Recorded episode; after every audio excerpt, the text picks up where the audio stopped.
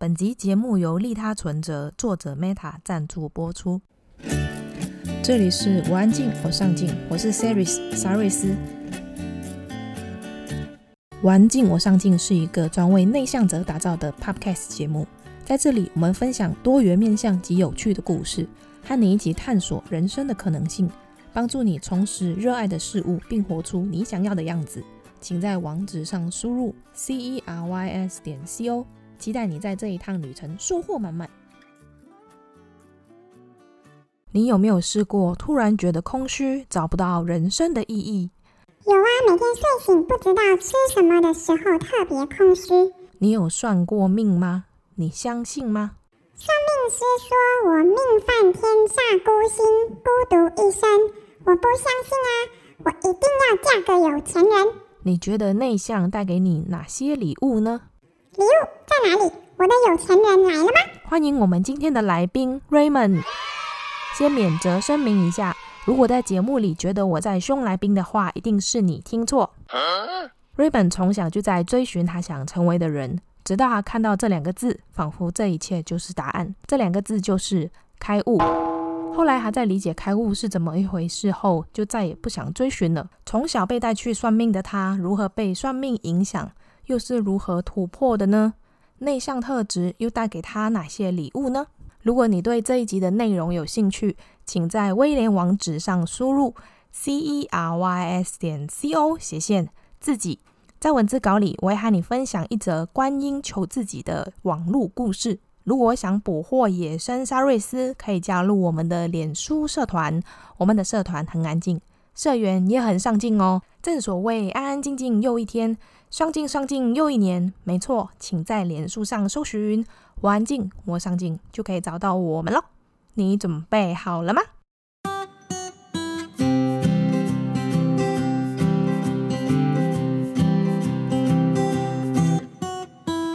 我是一个意识的集合体，并且住在我的这个身体里面。那我是所有我自身经验，还有我其他人生活经验意识的总和。讲到现在，你可能会觉得快要快要扁我了，对不对？对，你要不要讲你自己是谁？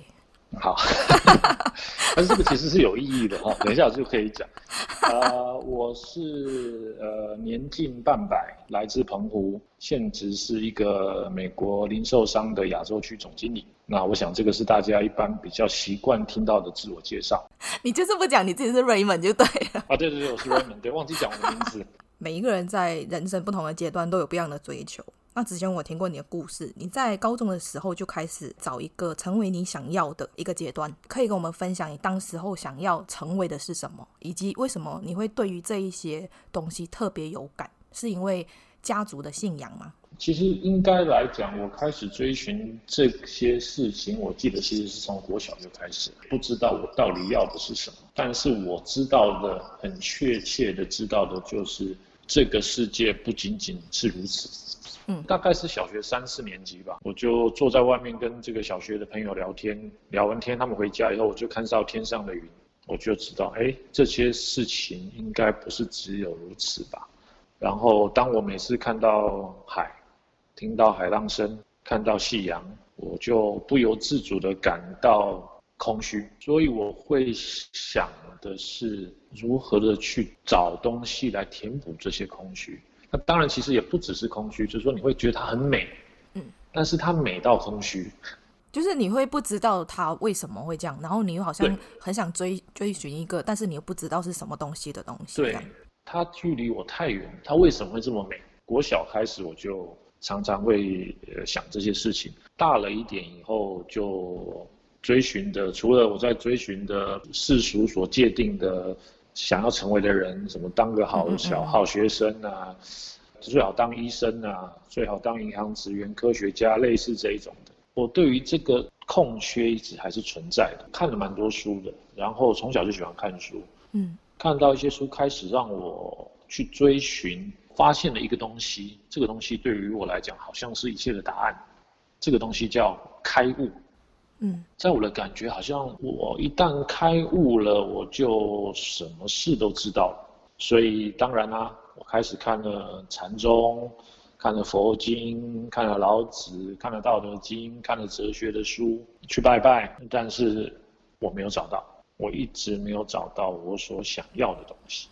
嗯，虽然我们是一贯道的，我从小就拜拜，就是烧纸钱，然后我很喜欢这个过程，但是我不认为是因为所谓信仰的关系，而是我总觉得那一块东西我想要知道。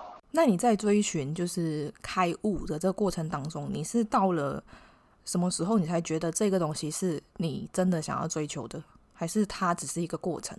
那个时候的觉得开悟就是你了解了然一切，嗯，宇宙所有的秘密，嗯，然后我也超脱于它。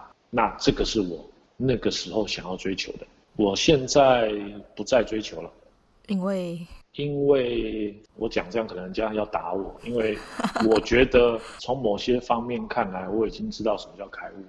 你之前理解的开悟是了然一切吗？好像知道所有宇宙的一些真相。但是你现在已经不想要再追求，因为你对于开悟这两个字已经不是当初你认为的那个样子。那你可以跟我们说说，你现在觉得的开悟是什么吗？我觉得开悟之前之所以没有找到，是因为我后来发现我在寻找的都是向外寻找。嗯，我从我的脑袋里去向外寻找这些意义，真的让我有开悟的感觉是我的一些体验，让我感觉到，呃，我回到回到家了。我后来自己认为开悟就其实就很简单，就是一个字，我理解爱是什么，爱的感觉是什么。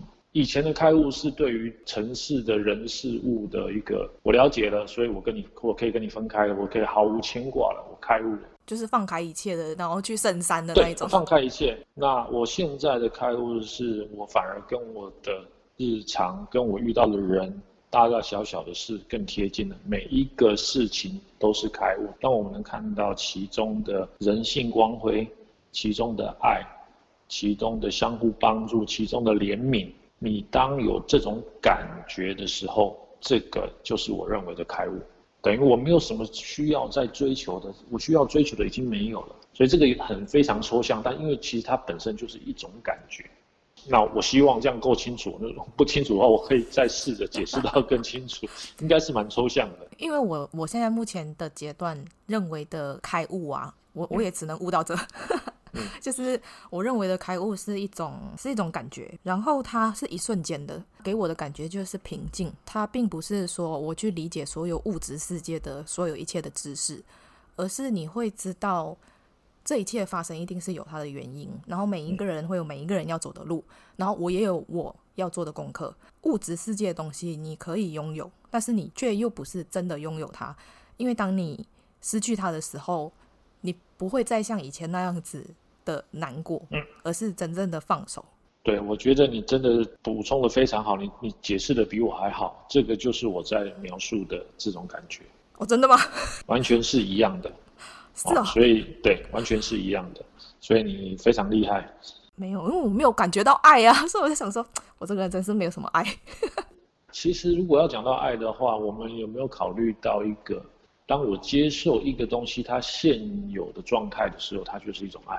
不管它是好的、坏的、完美的、可恶的，当我接受它这一个的存在的这一个面相的时候，在我觉得就是一种爱。爱也有不同的不同的层级，但是我我的认知是这样子。你所认知的爱不是那种很轰轰烈烈，然后很浓，然后分不开的那一种，而是一种淡然，也是一种爱。对，这是一个所谓的叫 compassion。跟万物一体的感觉吧，就是你能去知，你能去设身处地的去感觉到他所感觉到的，应该这么说。我从他的角度来感觉到他做这件事情的是什么样的原因，他是什么样的心情？对，同理心的极致。当你能发挥同理心，在于你的敌人，对你不好的人，你认为对你不好的人的时候，当你能接受他，这个就是一个非常了不起的爱。通常我会先讨厌他。我也会啊，我会接受我先讨厌他，然后我再才会开始慢慢有同理心。对对，我也会接受我讨厌他，那我讨厌你，但是我还是从你的影像中看到了光出来，我在说谢谢你，我爱你。或许一天，或许两天，直到有一天他就变成 OK，那、嗯、那就是这样，它是它的存在，我是我的存在，就如同你说的，这个会发生都有它的意义，它发生的意义也是我觉得非常奇妙的东西。而且我觉得有一个很很有趣的一个过程，就是有时候我们会觉得说这一件事情发生有它的原因。但是有时候那原因是一层一层的堆叠，有时候你看到的是第一层，但是也许它是第三跟、第四层的最底层。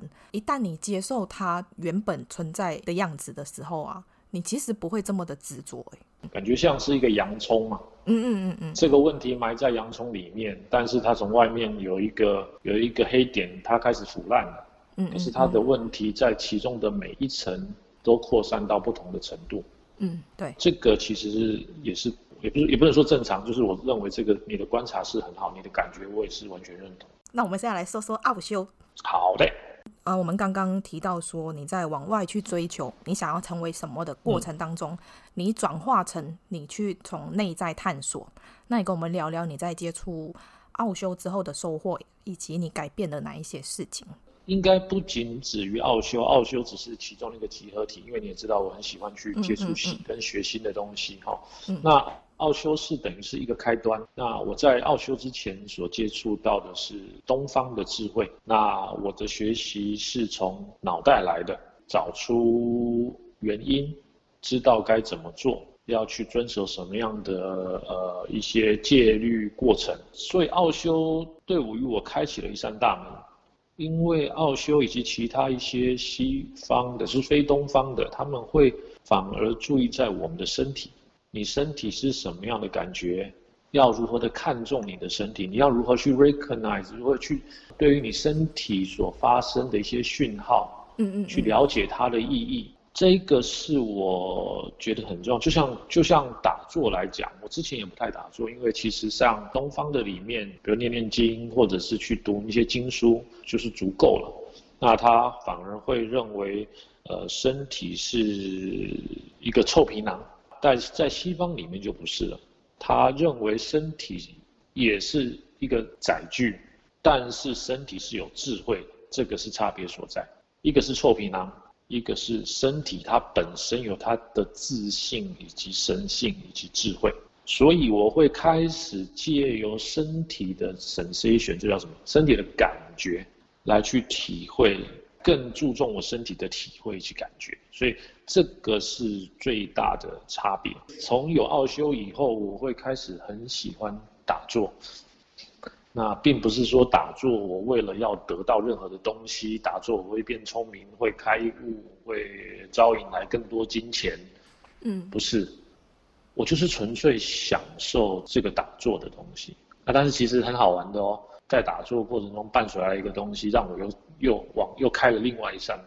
当我在打坐的时候，当我的身体完全平静放松了之后，当我的脑袋去睡觉的时候，当我的心打开的时候，我接收到了很多的灵感，非常新鲜、非常清新的、清晰的灵感，从心、从身体、从心里而出来的灵感，跟这个脑子出来的想法不一样。呃，从生理跟心理来的灵感，它是比较轻的，它是震动比较快的，它是轻的感觉。但是我们从脑里想出来的东西，通常是比较所谓比较 heavy、比较重一点的东西，所以有很大的一个差别。可以举例说说，它那那一些灵感大概是什么吗？我有很多的在工作上的想法，不是从读书的时候学来的，也不是看电视学来的，而是我在走路的时候。坐在椅子上发呆的时候，我看到夕阳的时候，这些灵感进到我的身体里面，很明显的一个标志就是我会全身起鸡皮疙瘩。我知道我有收到一些很好的灵感，当然这个每个人会不一样哦，所以呃，所以其实很多，所以大概是这样的一个情况。接触奥修之后开始练习打坐嘛，那跟我们分享你那时候练习打坐的时候发生一件印象很深刻的事情。对对对，这个这个对于我的人生来讲是很重要的事情。嗯，嗯，呃，就是打坐的时候就看到了，当然不是看到，就是在呃在脑中看到了一个一个星球，呃深蓝色的星球悬浮在漆黑的这个太空里，左边是比较黑的颜色，然后右边是比较淡的颜色，但是都是呃深深蓝色吧，或是深紫色。嗯。那当我看到这个的时候，就眼泪流下来。我不知道为什么，但是我知道它是我的家。我一直在，我其实没有特别追寻它。那其实也是从那一刻开始，我对于开悟这件事有了另外一个理解。我也认为这个时候我已经要到我最想要的了，虽然我没有特别要它，我已经看到我的家了。超脱于喜怒哀乐吧，我也比较超脱于我现实想要的。从那一刻起，的确是有一点点不一样。我好像看，似乎看到了我最原、最我最原始我所由来的地方。所以，对于生活的汲汲营营，我变得并没有那么的注重。不是说不注重他们，但是我会更打比方说手表好了，我不再去汲汲营营的我要这个手表。嗯，但是我可能会看到这个手表说哇，这个手表。它是如此的漂亮，它是如此的巧夺天工，它是如此的美，我会开始变成这样子，比较不会这么执着吗？对，哎，所以，呃，可以把它解读成某程度上，你觉得你自己是外星人吗？呃，我一点都不怀疑。回答问题，回答直接一点好不好？一直在那边，我也不 怀疑你是，我一直觉得自己是啊。我们大部分的人。都有很多的累世经验，嗯，所以这些累世经验包括了在地球以及其他的地方，这就是我们常常听到的老灵魂。那我也想提一下的，也但是也并非所有的人都是老灵魂。你会发现他有时候他的体会跟感觉跟看事情的维度不太一样，那个叫老灵魂，这样吗？对，因为这些东西我们大家上的课都是一样的，课本都是一样的嘛，差不多嘛。那为什么对于我们对于事情的看法，对于事情的感触会不一样，它就是一个累世的经验的累积的感受，这些就是老灵魂的特征。那当然也有所谓的新灵魂，新灵魂它来的比较少，它比较容易 end up 在监狱里面。啊？为什么？因为我们带了太多的讯息量，你跟我跟其他的人经过了累世的学习堆积。能做到像现在的我们在做的事情，但是我们想一想，就把一个完全没有经验的人丢到地球上来讲，他有很多方面对于他来讲是完全没有办法学习，会 overwhelm 的人，这些人比较会容易无法跟人群共处，或是产生一些其他的问题。哦，所以这个其其实也是我为什么讲这一个也是。呃，常常会有人在说，哦，那为什么世界上还有坏人？他们坏人是故意的吗？他们是什么？其实，如果我们把我们的人，我们的所有的累世，在我们以后都还有很多的，到直到你不想来为止，在这么多的过程中，他只是在起点。那请问你在小时候的小孩子会不会把你的家的玻璃打破？他是故意的吗？他不是故意的，他没有办法去知道我们这一个已经成熟的，相对来讲已经成熟的世界是什么样子。所以这个是他们他们的学习，也是我们的学习。我们的学习就是要知道这个原因，我们要去知道它原原来是这样子。我要知道这些事情都让我们的整体意识有所提升。这一个新的灵魂杀了人了，做了一些不可。令人人神共愤的事情，这对于地球或对于整个宇宙有没有帮助？其实还是有的。我看到了，我我会觉得难过，我会思考为什么会这样子。我们会做一些改变，人的整体意识会提升。当我这个事情大了以后，所有人都开始防止这些事情发生。嗯，这一个东西就会造成了我们整个意识的往上。往上走，其实它还是有意义的。当然，这些我说这些话，如果有一些我必须要讲道歉的，就如果有些真的遇到这些不好的事情的人，他们可能会呃比较反应激烈。嗯，这个其实我也理解，但是呃，这个是我就是我也不知道为什么刚好突然带带出来这一部分的呃有关于灵魂呃老灵魂跟新灵魂的这这个事情。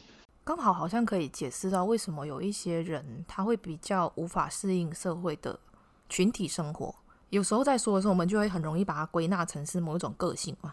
比如说，如果是内向的，你可能比较不太擅长跟别人沟通，或是你不太擅长跟别人交流什么的。但是这一部分在所谓做坏事的这这一群人，如果说他们是新灵魂的话，他可能还搞不懂人类的游戏规则，他可能不知道说你做什么事情是会对其他人造成困扰。对你，你你真的是个老灵魂，我讲一次你就完全懂。就是就是就是这样子，真的就是这样子，因为我们我们也太习惯用我们所知道去套用在人家的身上。对，我们的意识一直在进化，一直在进化。举几个例子，同性的例子，以前的是，我我在一两百年以前，这个是杀头的，嗯，这个是被妖魔化的东西。我们现在来看，才短短两百年之间，怎么会有这种天翻地覆的变化？难道是一样是课本上有教吗？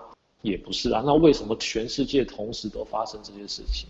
嗯，我觉得今天讲的很重要的一个部分就是呃整体的意识，所以我可能会不小心就跑到跑到这这个部分来了。这个很广啊，因为有很太多东西可以讲。就拿这一次来说好了，这一次 COVID-19 的事情，呃，虽然牺牲了很多很多的性命，但是我们这一些活下来的人，其实让我有个很大的体悟，就是让全世界的人类逼着你非得一定要跟自己独处。因为以前你不会有这么多时间留给自己，但是现在已经是被逼的，你不能，你不能出门，你不能有任何的 social，你就是只能在家跟你的家人，跟你的谁，或者是你只能跟你自己独处。如果你有好好的利用它，你有好好去体会经历它的话，我觉得对某一些人来说会是一件很好的事情。嗯，对啊，你你讲的真的非常好，因为这个 COVID-19 就是就如同你说的，在于我来讲，我如果让我来描述它的话。它是地球的一个 meditation。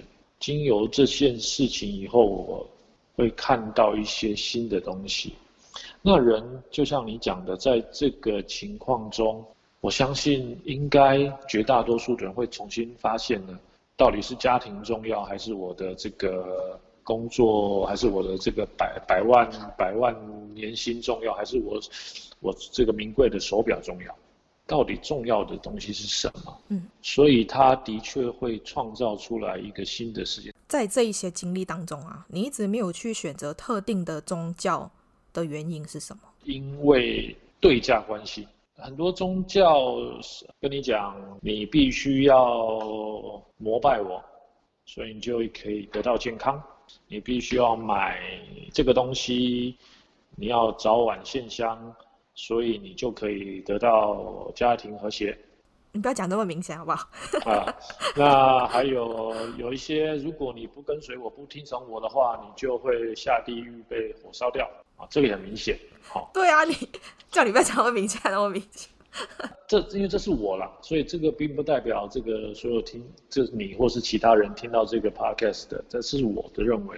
所以在于我来讲，这是一个最简单不过的事情。神需要我去做这一个，所以我是乖宝宝，所以我能得到某些东西吗？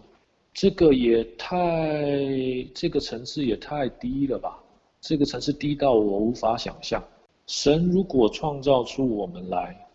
他要引导我们，他应该是给我们一个舞台，让我们去做事，给我们 support，给我们 guidance，而且他应该是要给我们自由选择。对，完全是这样子。这其实是一件对于我来讲是再简单不过的事。无所不能的神要我们听信他并崇拜他，超越一切宇宙智慧的神还需要人的赞颂。而如果对于蚂蚁来讲，我可能是一个神，因为我比他大一百万倍。我需要蚂蚁赞颂，我说哦，Raymond，你超帅，你真是一个神，所以我才要让他生活吗？这实在是 beyond ridiculous。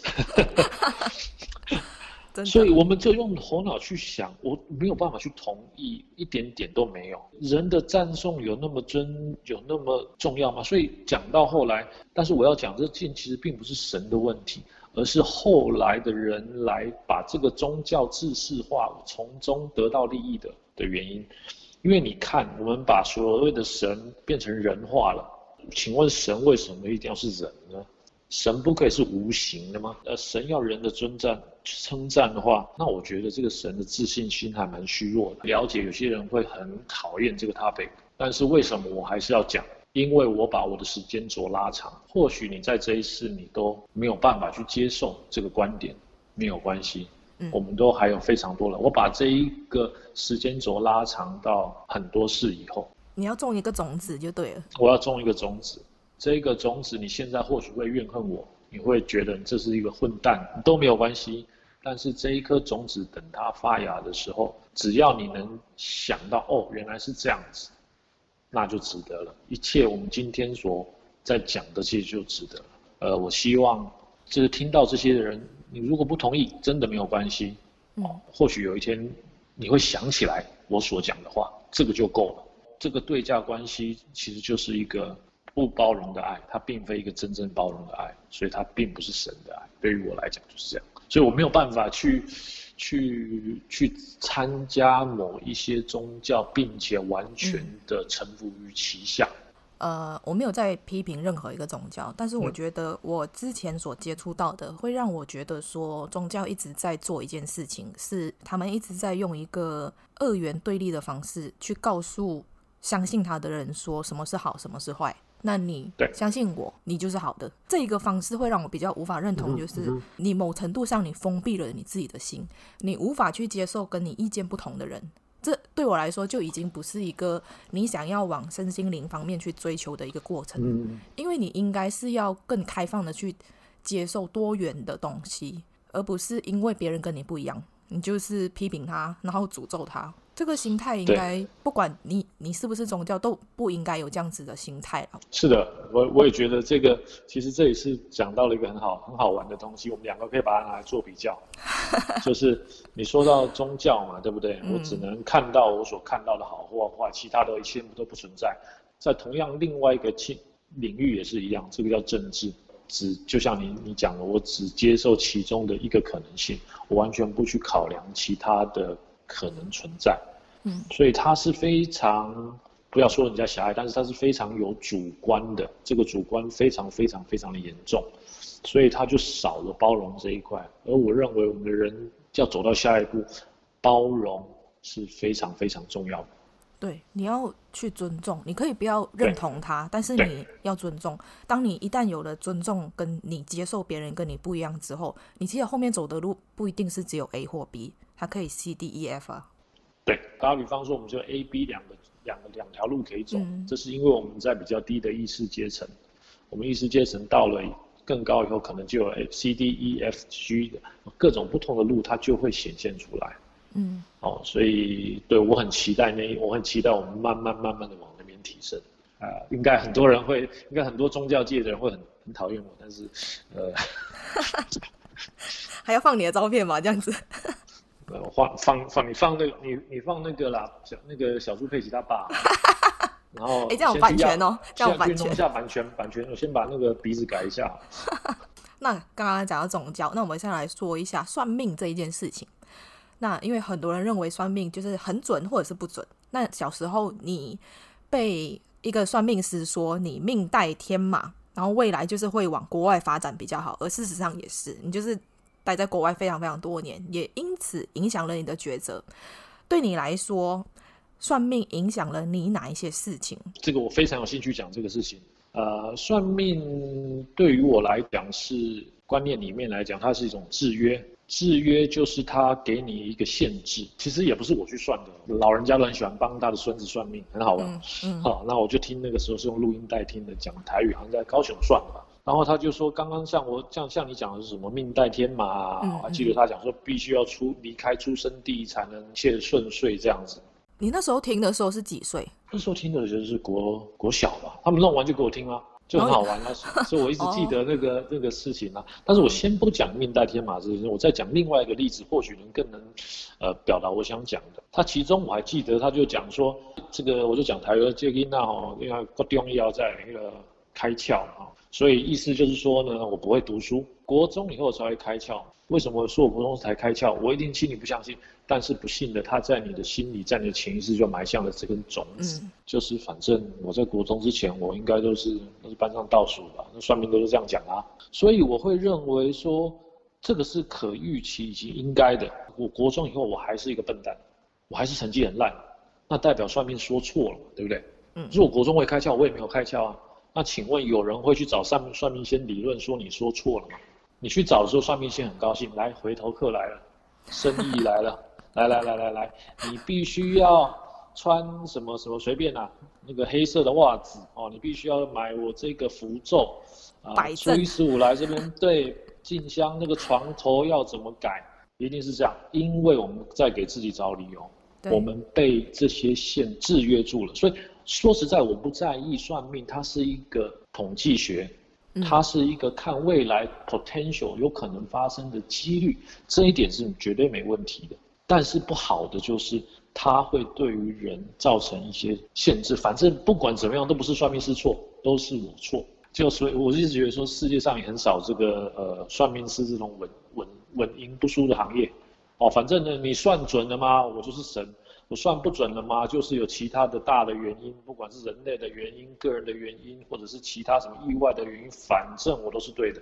它会让你就是说我干脆就不要把这个可能，我不要去 override 这个算命先生所说的这个可能性，我就是接受了。这实在是太不好了。我三十几岁以后，人生开始走出我刚刚讲的那个阶段以后，我突然发现我很久很久没有想起来这件事情。所以我刚刚讲的这个不会读书这件事情，actually 延续到我高中，都都是呃这个班上这个前几强的，就是从后面算起来的哈。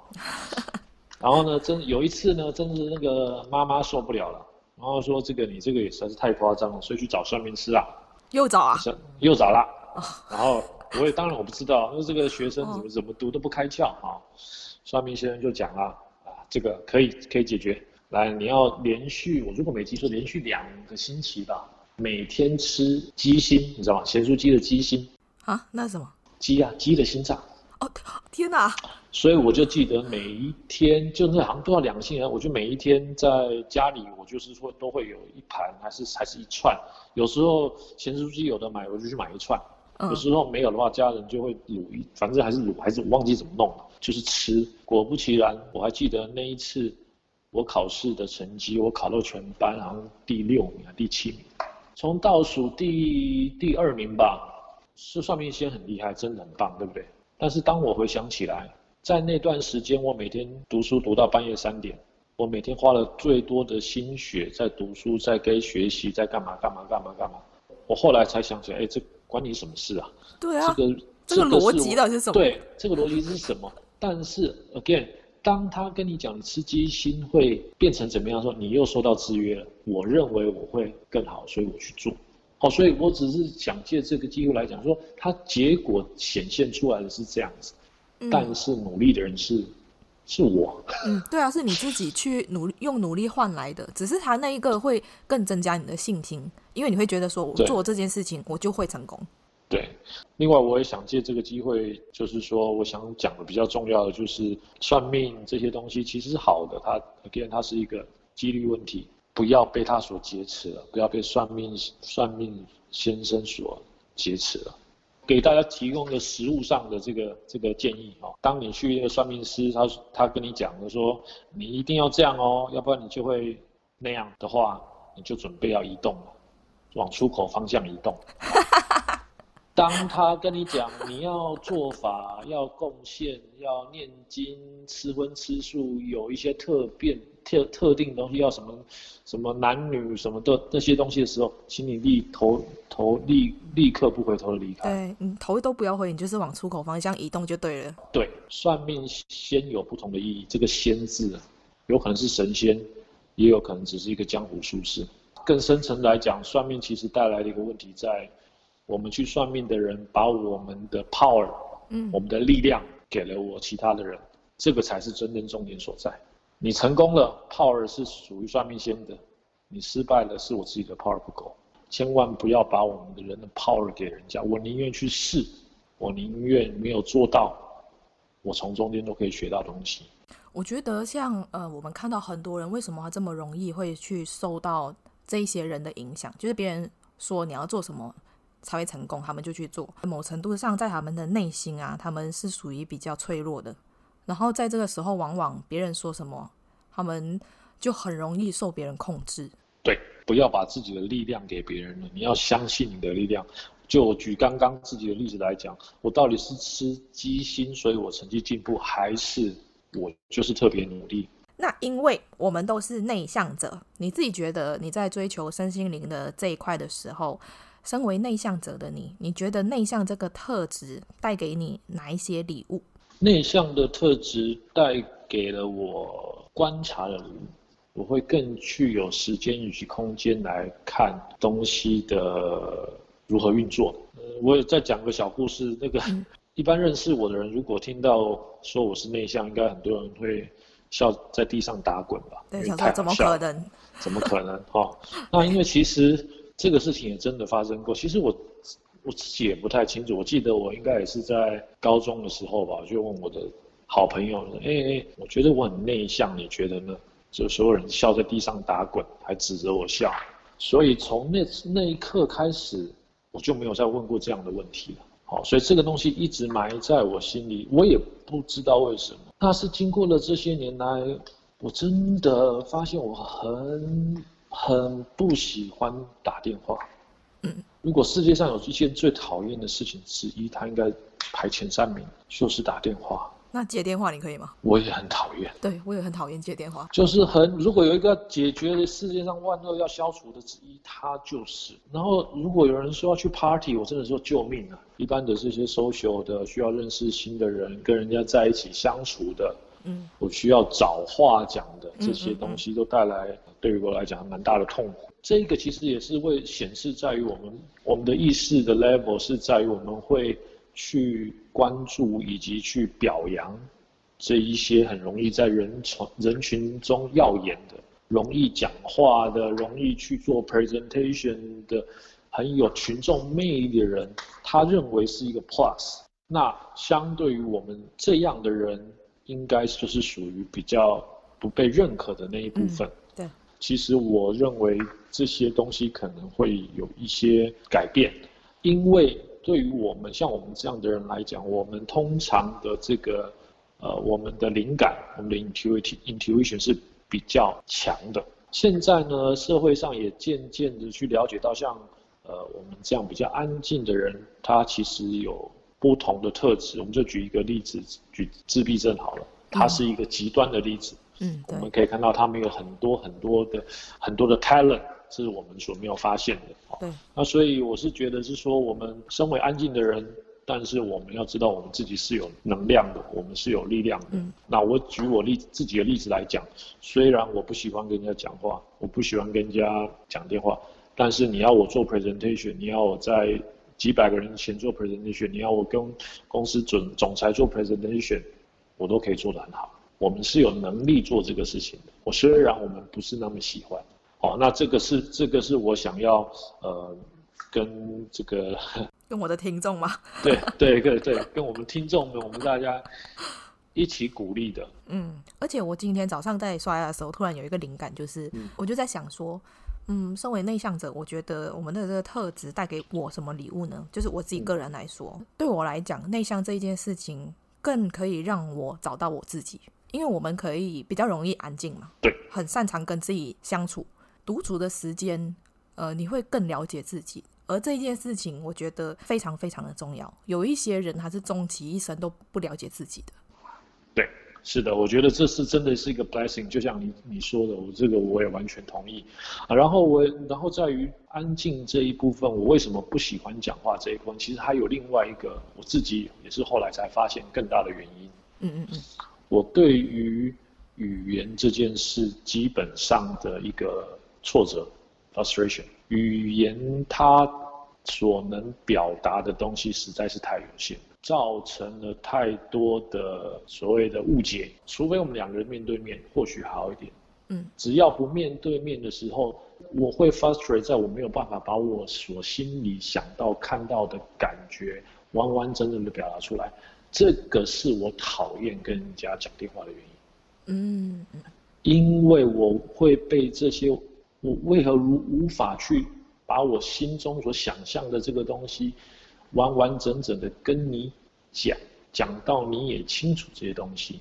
嗯，在于我们现在意识阶层，我们的沟通系统，我们是做不到的。这个东西在于未来会是我们的一个 advantage。我们从我们进步，人类一直进步，意识一直进步的情况下，不是在于科技，而是在于沟通的 breakthrough。那这个世界会发生一个基基本的变化。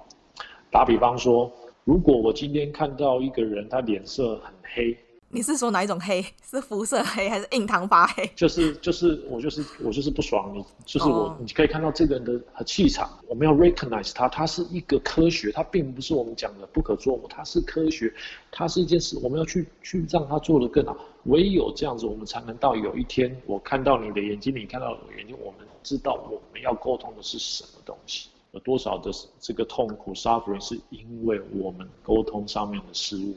我想什么你都知道，你想什么我也都知道。那请问说，我等一下要拿锤头打你头，你会不知道吗？我就赶快再拿一个打你啊！或者是说，我根本就不会，我就躲你躲得远远的。那请问，对于人之、嗯、人与人之间的伤害，你还能再用一些手段把戏去骗人？你还能不诚实的去表达你所想的吗？如果那些时候都到来，我们会减少多少的浪费，在于我们现在在做的。而且我觉得在那个时候啊，其实现在也是慢慢一直不断的在改变当中。也许有一些人有感觉到，有一些人没感觉到。当你提升到那一个程度的时候，你也会发现整个大环境来说，它同时也是在筛选适合的人进来。就是有想要进来的人，或者是没有感觉到的人，他其实就是某程度上，我觉得是会被淘汰掉的。对，完全同意。他会以他的自己方式，他可能不认为被淘汰，对，但是他是被这个意识所。呃他是会到另外一个意识层去，对，他很自然的就是不会在里面，而不是一个机制说把你丢出去，但是就是你会没有在那里面呢。是的，因为我知道你之前有接触过很多身心灵的东西，那其中一个我最好奇的就是 SRT 灵性反应疗法，在生活里面遇到的恐惧和限制源自于过去的经历，要怎么找出背后的原因，并做出实质的改变，来跟我们聊聊吧。好，呃，SRT 是其实是一个呃美国的人所开发的一个系统，它是一个叫灵性疗法。那呃，我就举个例子来好，我用一个故事来比喻，可能会讲得最清楚哈。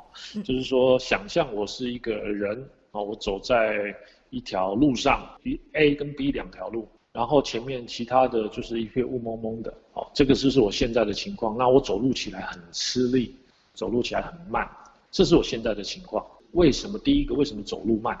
因为我后面绑了很多块石头，我看不到的石头把我拖累了，而我不自知。我总觉得我走路怎么就是很累，就是很慢。那这个石头，它就是我们累世的一些尚未完成的一些呃事情，以及我们对于自己所设下的一个目标。第二个就是说，我现在前面有雾，A、B 两条路是辛苦的。其实还有 C、D、E 三条路是被雾所蒙蒙盖的，你看不到的，它其实是存在，可是你不知道有这个选项存在。经由 SRT 以去搜寻出为什么你的石头拖累你，你可以把它清除掉，找出来为什么你要用雾把其他的三条路盖住，把这些东西清除掉。所以在你面前的会变成是 A、B、C、D、E 有五条路来让你选。你要走哪一条路，你自己的选择。而我背后不再有这么多累世的一些东西。我我这个这个是我能用故事的方式来解释的。因为像你刚刚提到那个例子，就是说，呃，我走在路上，然后我觉得身体很沉重，然后我一直被很多石头拖着嘛，然后我不知道。嗯。然后再透过 SRT，第一个问题是先问我身上是不是有太多东西，那他就会说是。对。那接下来好不容易找到那一块石头了。我一开始我会以为这一块石头只能给我 A、B 的选项，对。那 SRT 它是怎么可以让我看到我其实不只有 A、B，我可以有 C、D、E、F 的选项，然后它还可以让我更宽阔的去看待事情。它是怎么做到这件事情？嗯，OK，它把你的石头去除以后，第一，你是不是走的比较快？嗯。我刚刚有用另外一个例子讲，是我把前面的雾也消失掉了。比如说好了，你就是之前设定我有一个眼镜，我只看得到 A 跟 B，我把你的眼镜拿掉。那这一个东西有可能是你对于自己人生设定的目标所造成的影响，或者是你有一些其他的其他这个原因很多个千百种都有。嗯，好，那他把它消除掉以后，你自然可以看到了这些之前不所没有在你意识中层面中出现的一些选择跟选项。其实我们还会用一个图表。这个表里面有一些比较会常常发生的，也是经过归纳以后，各种原因都有，有有身体的，有灵性的，甚至于有一些是其他外在的，因为这个其实要比真的比较难解释了。但是我这边就是呃讲它的大的用法跟原则在这里。那它会不会是一种心理作用？比如说我不会嘛，我请你帮我清掉的话，然后你跟我说好了。就是已经清好了，然后我就会心理作用，就是有一点像我们刚刚说算命的那一个，我制约了自己的某一种意识，觉得说啊，所以我现在已经很轻松了。其实是我自己的心情跟身体觉得说，哦，我已经很轻松，而不是实际上被清掉。对，这是一个很好的问题。哦，像我帮人家在做这些 case 的时候，有一个是绝对我不会讲的，就是现在已经好喽，你现在会怎么样？会怎么样？我不是算命仙。嗯。好，我不会讲这个，我永远不会讲。但是我会跟他讲的是，你可以开始注意一下你的身边有没有跟以前不一样的东西开始出现。那他说什么东西？什么东西？你要自己去发现，因为等于说你的你的路已经不一样，但是要怎么走，这个还是要你怎么。但是你要去注意，我只是把这些我把雾散掉了，我让你走得快了。你的 power 还是在你身上，我一点都不拿你的 power 走，你也不一点都不依靠我能达成什么。哦，这个是可能是跟算命或者是其他宗教有一些基本的不同。嗯，绝对不会跟你讲你必须要做什么干什么，不会。但是你一定一样要为你自己的走的路来负责，嗯，来去创造这些东西。所以他还是会靠你自己，因为你看到什么，你觉得那一个是，那就是对，就是没有所谓的正确或者是错误。是的，是的，你会你会有一些，就我的经验来讲，一般做做完以后，你就会会遇到新的事情，呃，新的人，嗯，有一些以前常常发生的就不再发生，或是说它会有它会有变化，但是这个是要看他自己接下来的路是怎么样子。每一个人都可以学得会吗？每个人都可以学会。那我什么时候可以学？呃，你有空就可以学，公器私用。SRT 我也举几个啦，就是说 SRT，呃，我之前去学，主要的也是说帮助人嘛。我应该在之前在跟你的私下的聊谈话中有聊到，嗯，我我对于灵性的这些兴趣，有大部分是我想要去帮助别人，嗯，或者是让这个世界变得更好。讲起来有点大，但事实上就是这样子。那所以，呃，我们在做这个时候，由于是经。等于是说，我这个人从我的意识发出一些指令，我请神帮我来执行这些事情。比如说有人不幸过世啊，或者是听到什么情况，然后我们就会查说，哎，他请问他的灵魂还是是不是在，还是不是在这里？他有没有想要就是回到这更高的那个光里面？有些存有的确是我就是想留在这边，嗯。啊，我想要再继续完成什么事，我们都有缘分遇到后就会做这个事情。那所以就很好玩的，就是我我我我老婆就开始有时候会头痛，那她就跟我讲，哎、欸，我的头痛，你要不要看一下？就会询问一下。那通常就是那边有几个这个想要离开的灵体，或是他有什么处理这些事情啊，所以也很好笑。讲故事之之之前呢，我有其中的一个家人啊，我不我也不方便讲他是谁哈。那他在的地方就总是，他就会常常，我常常这个 messenger 就会收到，哎，那个 Raymond，你要不要帮我处理一下，帮我看一下哈？呃，包括了什么那个晚上木地板会响，那个门会打开，橱柜会打开，东西会掉下去，几乎每次来就是它有它的原因，那就是处理完。都是不一样的吗？它有些到后来其实不只是一些存有，它连打比方说。以那个柜子来讲，嗯嗯，它因为它自信，它本身已经有一个自信在了，他有它的性格在了，所以连物体本身，对，很好，很好玩吧？好，就物体本身，它就是要引起你注意，因为它知道我的这个亲人跟我是什么关系，所以这是很好玩。要引起你的注意就对了。对，然后让我。借由这样子来来达成他所要的，那这个其实都是一件好事，所以觉得这个没什么。那有一次比较好玩，就是半夜我就收到一个讯息，哎，你帮我帮我看一下这个，感觉家里有点恐怖啊。我说好好好，我就那我就其实我就这很快，这大概只要花。快一点，大概半分钟就就搞定了。我说他啊，的确是有一个存友，是一个女生的存友。那当然他没有什么恶意哈。那存友是什么？存就是存就是呃灵灵魂嘛，灵体吧，或是怎么讲？看你妈怎么讲。哦。讲、哦、难听就是鬼嘛。哦，OK，好。OK，然后呢就处理完以后，隔天我又跟他聊了，因为半夜嘛，两三点，我早上我也没跟他聊什么。早上说，哎，啊，昨天后来到底是怎么样，怎么回事？他说，哦，谢谢你，终于赶到床上睡觉了。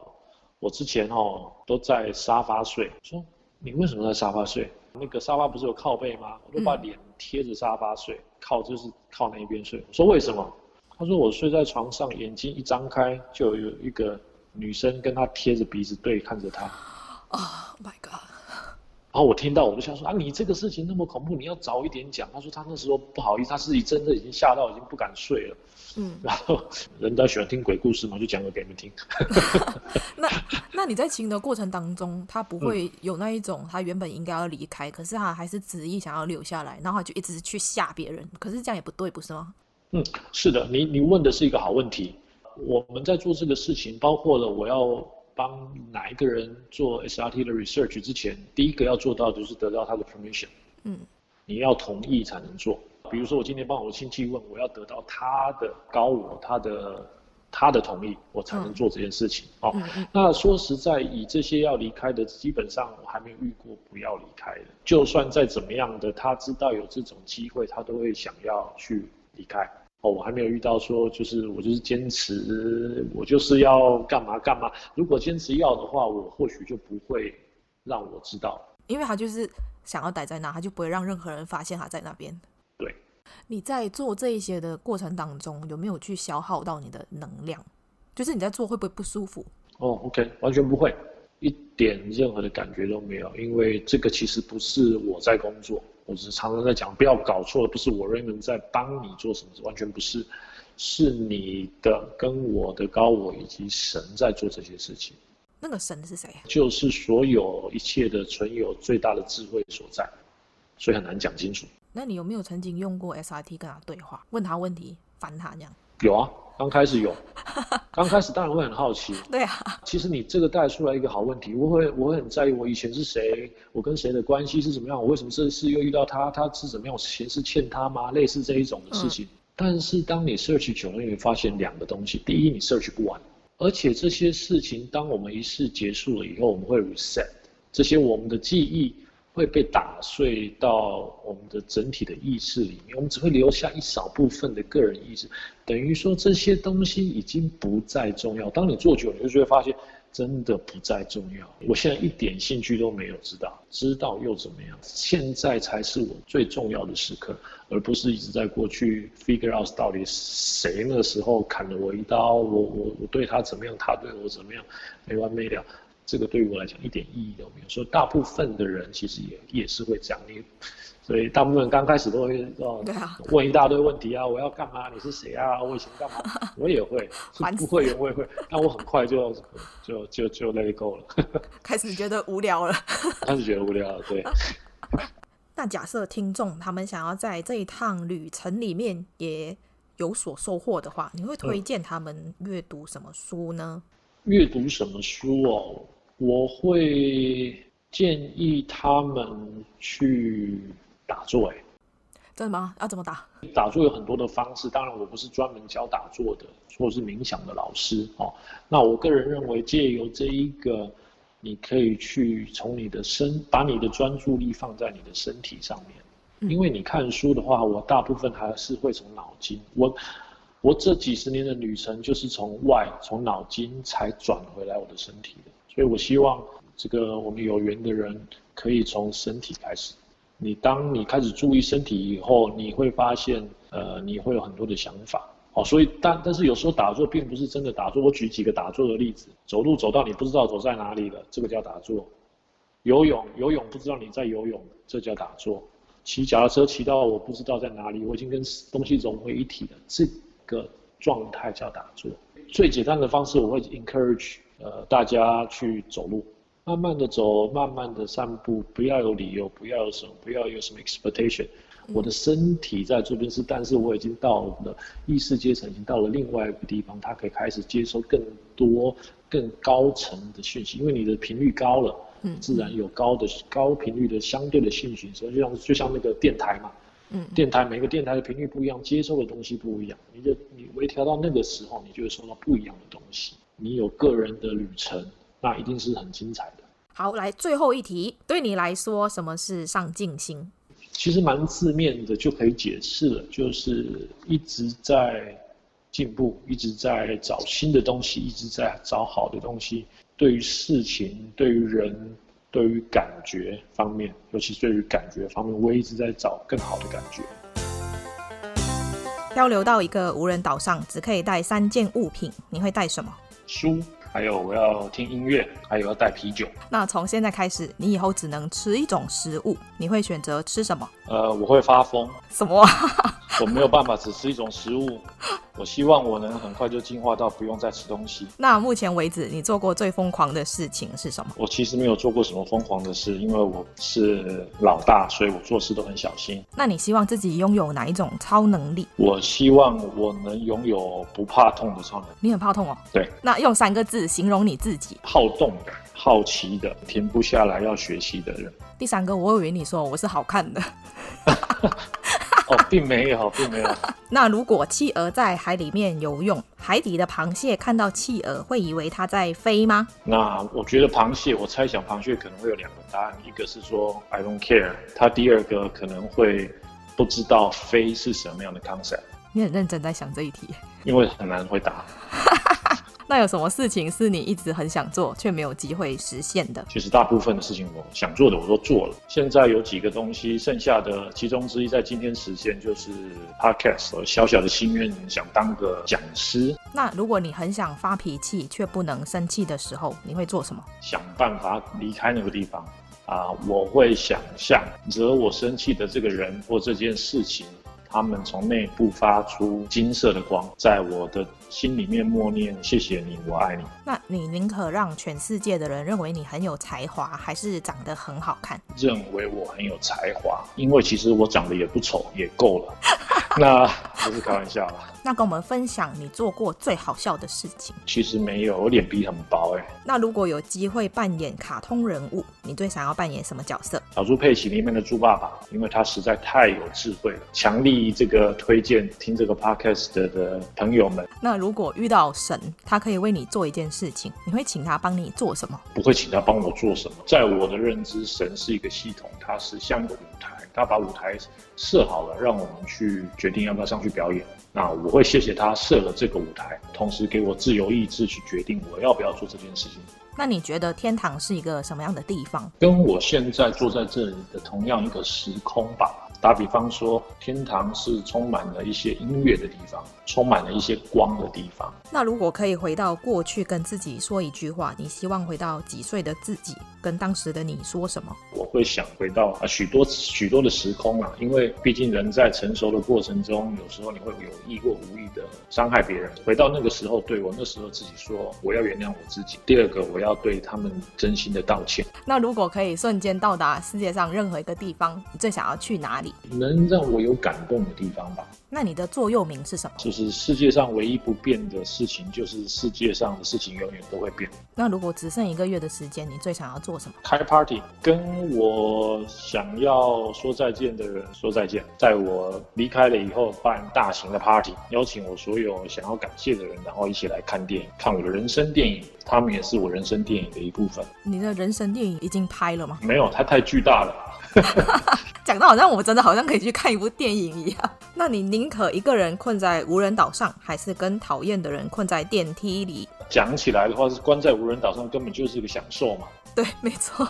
对我们这些这么不想要见到人的，我每次看到按了电梯，我都会心里默默默的祈祷，拜托里面不要有人。如果不得不失去一个感官，你会选择哪一个？眼睛，我相信我的耳朵、我的鼻子、我的皮肤可以感受到更深层的东西。那如果你必须跟某个人戴上手铐生活一个月，那会是谁？这实在是太可怕了，应该会被某些人怨恨，但是我还是得讲，我可能会选择一只猫。你就是不想要有人跟你讲话的？你可不可以不要讲得那么直白呢？通常我出这一题啊，很多人都会去选自己喜欢的人，好想跟自己很想要见的人或者是偶像之类的靠在一起。你你不要再继续把这个坑挖得更大。好，跳过跳过。